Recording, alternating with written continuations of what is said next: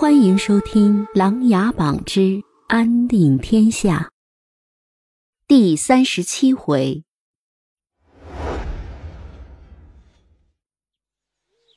竹林闲舍，萧庭生和飞流终于睡了一个好觉，起来看了看姬文渊的儿子，脸色都有了起色，睡得安稳得很。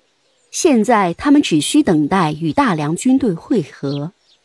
不过，在萧庭生的心里，他一直在琢磨着这些黑衣人到底是些什么人。那晚掩埋的黑衣人，由于怕出篓子，不敢留活口，也没有抓回来，心里盘算着一定要调查清楚。姬文渊回到府里，安排了府里的下人冒充萧景睿和夏云云，关在书阁寺里。果然没有多久。黑衣人就找上门来，也前去查看了萧景睿，才急匆匆的离去。季文渊故意问询孩子的情况，黑衣人也并未告知他孩子其实已经被大火烧死的假象。看来这一招玩火烧阁、瞒天过海，把黑衣人算是蒙骗了过去。季文渊端着茶杯。悠闲地想着这一年来自己所遭遇的事情，心里顿生愤怒，又想起了老皇帝夏言常常对自己破口大骂，自己的孩子想入朝堂却被皇上一笔阻拦。他突然快步来到关着大于皇帝的府中内阁内，看着已经奄奄一息的夏言，他深知这一切都是自己造成的。虽然自己被逼迫，但是朝廷上下肯定是不服气，甚至会弹劾自己。虽然保住了儿子，但是未来的路却基本断送了。他拿起手中的茶壶，把壶嘴放到嘴里，深深的吸了一口，自言道：“人不为己，天诛地灭，那就对不起了。我要加倍的拿回来。”说完，嘴角露出了诡秘的微笑。晌午时分，姬文渊带着两个家丁，用板车拉了一堆米面朝城外走去。出城后，来到了一个湖边，等到了天黑，又才打起火把，向竹林闲舍走来。萧庭生和飞流刚刚用过晚饭，也给姬文渊的儿子喂了一些稀粥。季文渊走到竹林闲舍，刚停下，飞流就已经矗立在他们的面前。季文渊赶紧让家丁把板车上的麻袋扛进了屋里。萧庭生连忙起身问询：“这是为何？”季文渊假笑着说道：“啊，我看这里没有多少米面了，所以送了些过来。还有啊，我担心黑衣人随时到我府上对皇上下黑手。”所以我把它装进麻袋，一道运到此处来休养。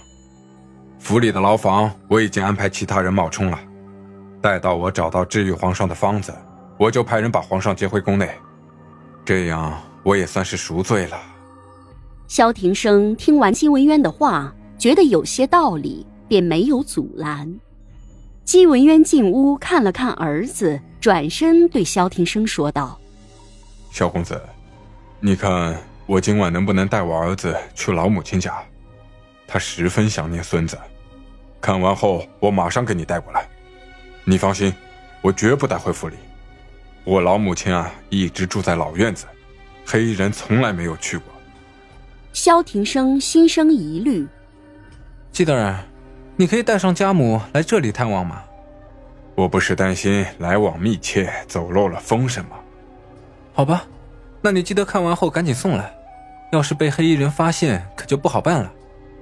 姬文渊把儿子装进了麻袋，带着两个家丁推着板车消失在暮色中。看着躺在床上的夏言皇帝，萧庭生总觉得怪怪的。不过有皇帝在手上，姬文渊应该不会乱来。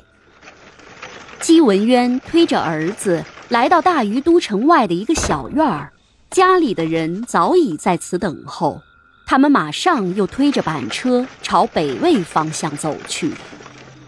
姬文渊并没有跟随，他看着远去的家人，长长的叹了口气，双袖一甩，朝都城走去。半夜时辰，姬文渊又与黑衣人见了面，并把萧庭生从府里带走皇帝夏言的事情故意编造了出来，而且皇宫内也已经知晓，请求主人赶紧协助。黑衣人听完，又回去复命去了。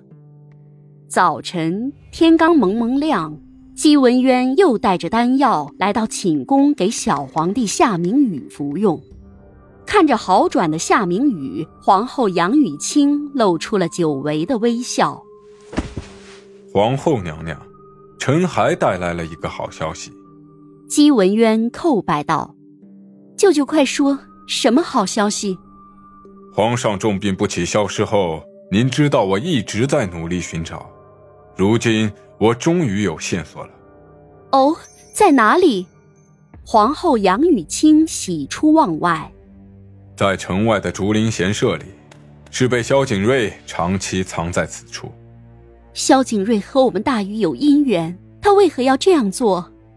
具体情况老臣不知，还请娘娘做出抉择。还不赶紧去营救！杨玉清大声说道。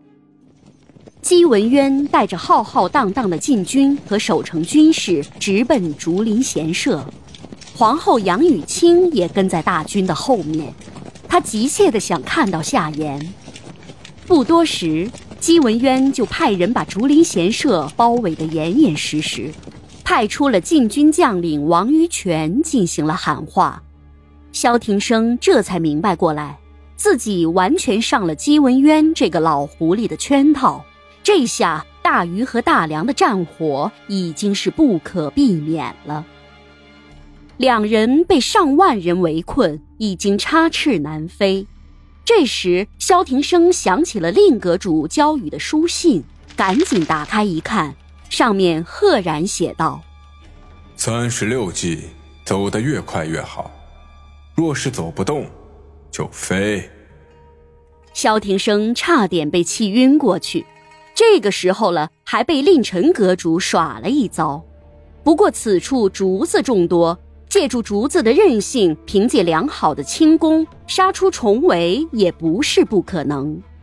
他对身边的飞流说道：“快用轻功！”两人便腾飞而起，借助着一根一根竹子反弹之力，向高远处飞去。姬文渊见状，并没有一直追下去，安排了人把皇帝夏言带回了宫里，喂了丹药。一切还是在他的掌握之中。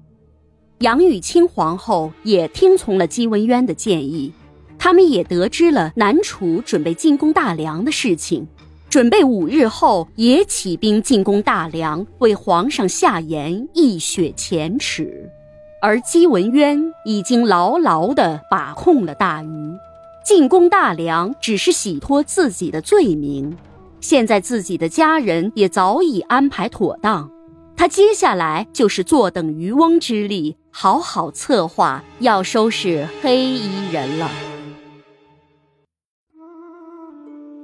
本集故事播讲完毕，欢迎订阅与分享。